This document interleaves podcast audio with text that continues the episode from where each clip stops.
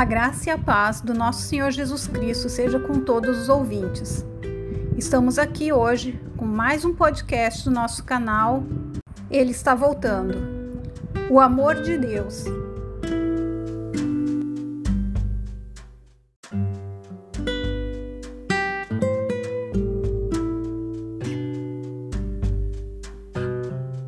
E disse Jesus: São estes os dois maiores mandamentos Mateus 22, 37 e 39. Amarás o Senhor teu Deus de todo o teu coração, de toda a tua alma e de todo o teu pensamento. E o segundo, semelhante a este, é: amarás o teu próximo como a ti mesmo. Quando invocamos a Cristo, nos seria mais proveitoso termos sido recolhidos pelo Senhor do que viver neste mundo que jaz no maligno, como está em 1 João 5,19 em meio a tantas tentações e perigos nos quais podemos vir a tropeçar, como está em 1 Pedro 1,6. No entanto, estamos aqui como peregrinos e forasteiros, ou melhor, como embaixadores de Cristo, com uma missão: sermos luz do mundo e sal da terra, como está em Mateus 5, 13 e 14. O Senhor nos chama e nos envia, muitas vezes como ovelhas em meio a lobos, nos dizendo que não devemos temer e que nenhum fio de cabelo nosso será tocado. Ainda diz que não devemos nos preocupar com as coisas deste mundo, como os gentios fazem, e que tampouco é necessário nos preocuparmos com o que haveremos de falar. Mateus 10, 19. Porém, necessitamos sim estarmos ligados à videira verdadeira, pois sem Jesus nada podemos fazer. João 15, 5. Entretanto, esse chamado não é dirigido a alguns cristãos, mas a todos. E o mesmo deve ser atendido e cumprido com amor genuíno, uma vez que sem amor somos apenas como barulhentos sinos, como diz 1 Coríntios 3 e 1. O amor é o dom supremo e, como tal, é primordial para a manifestação da glória de Deus ao mundo. João 13, 35. Todavia, nesses últimos tempos, ele tem sumido, assim como a fé. Em 1 Timóteo 4:1 nos fala da apostasia. Também em Mateus 24, 12 e 13 fala: O pecado aumentará e o amor de muitos esfriará, mas quem se mantiver firme até o fim será salvo. Por isso quero convidar os irmãos a meditarem na palavra e a resgatarem este amor, para que possamos estar cumprindo a carreira que nos está proposta. Este amor é fundamental para que nos voltemos de forma correta para aqueles que perecem, apiedando-nos de alguns que estão duvidosos e salvando-os, arrebatando-os do fogo, como está escrito em Judas 1, 22 23. Ainda, o amor impede que olhemos para o pecador com desprezo ou com rancor, não nos fazendo de juízes, mas como enviados de Deus, entregando-lhes a mensagem de Cristo e sendo exemplos de boas obras.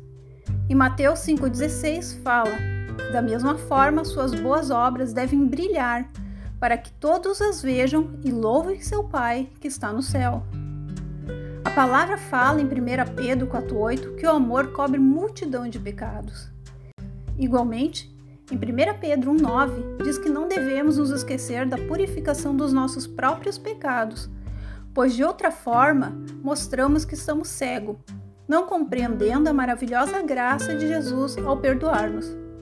O justo pelos injustos, como está em 1 Pedro 3,18, ou seja, todos nós éramos pecadores no outro tempo, sendo necessário Cristo morrer por nós, pois não havia um justo sequer necessitando que nós também fôssemos justificados por Cristo. Meditem em Romanos 3,10, Colossenses 2, 13 e 14, Gálatas 1,4 e 1 Coríntios 15, 3.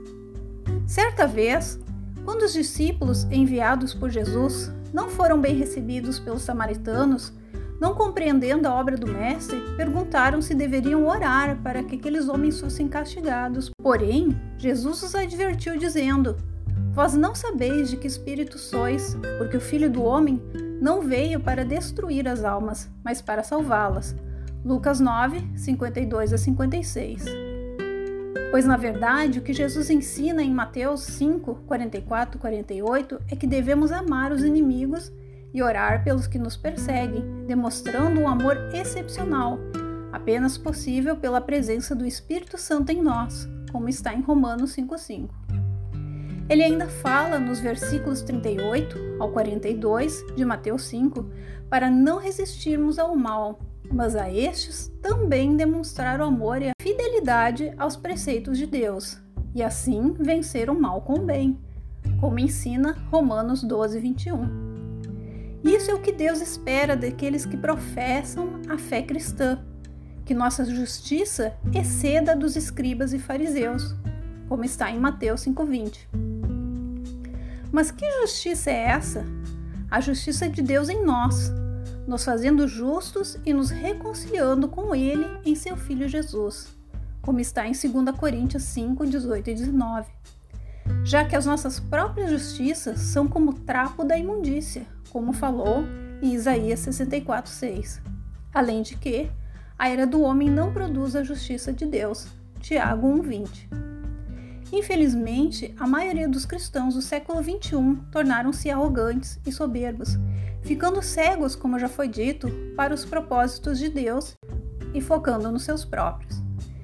Deste modo, tornaram-se hedonistas, vivendo em busca das bênçãos que Deus pode dar, esquecendo-se assim da proximidade do fim de todas as coisas. 1 Pedro 4,7 e 2 Pedro 3, 10 a 12. Nosso propósito ainda é a salvação das almas e a santificação, sem a qual ninguém verá a Deus. Hebreus 12, 14. Deus não mudou, tampouco seus planos para o homem. Por isso, precisamos resgatar, primeiramente em nós, mas também nas famílias, nas igrejas ou onde houver um cristão, o amor precioso para Deus, desejado por tantos, porém desprezado por muitos.